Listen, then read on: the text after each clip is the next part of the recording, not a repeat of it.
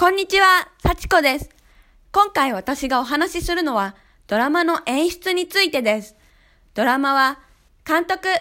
キャスト、脚本家、たくさんの人によって作られています。中でも私が注目したのは演出家の堤幸彦さんです。堤さんはトリック、池袋ウエストゲートパーク、スペックなど多くのヒットドラマの演出と監督を務めています。演出方法はかなり独特です。私が見つけた特徴をいくつか紹介します。まず挙げられるのが効果音です。キャラクターの動き、映像の切り替えに合わせて特徴的な音が流れます。例えば、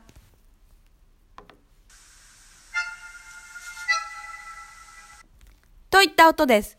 この音は建物から出たら予想外の人を見つけてびっくりしている時の音です。この時映像はその予想外の人の顔を2段階に分けてアップします。映像を話で説明するのは難しいですが、うまく伝わったことを願ってもう一度音を流します。映像を想像しながら聞いてみてください。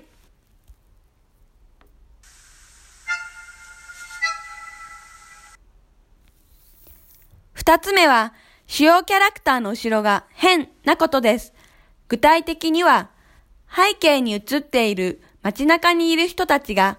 みんな看板を持っていたり、後ろに貼ってある指名手配犯のポスターに、当時の裏番組でやっていたルパンのことを書いたりと、いろんなところに小ネタを仕込んでいます。毎回、ドラマそっちのけで後ろを見てしまうくらい隠れたネタでいっぱいです。また、堤さんの過去の作品のドラマのパロディがあったりもするので、過去の作品を見てしまいます。三つ目は、登場人物のキャラクター、特に脇役のキャラクターが濃いところです。仲間由紀恵さんと阿部寛さん出演のトリックというドラマは顕著にそれが現れています。今言ったお二方の役もそこそこキャラクターが濃いのですが、それ以上に周りの人たちがすごいです。例えば、二人が訪れた村の住民が、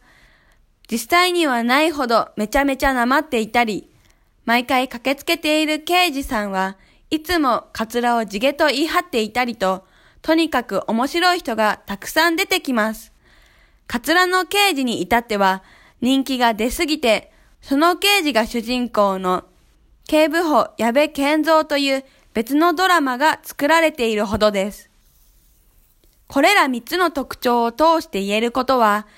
細かいところが面白いということです。ストーリー以外のところから見ても面白い。これが堤幸彦の演出の特徴です。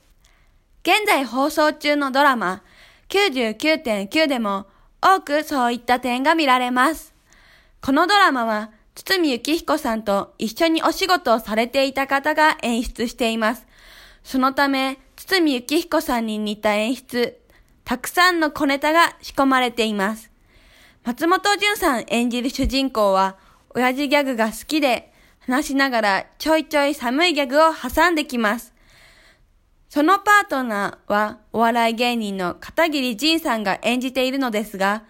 服装はポップでカラフル、小物はグロテスク、声は大きい、動きはうるさい、という風に強烈すぎて、片桐仁さんが本当にこういった人なのかと思ってしまいます。あげたらキリがないくらい、キャラクターに特徴があります。また、効果音は先ほど流した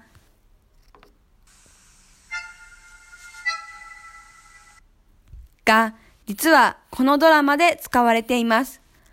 こういった音のおかげで、ワンシーンごとに嫌でも記憶に残ってしまいます。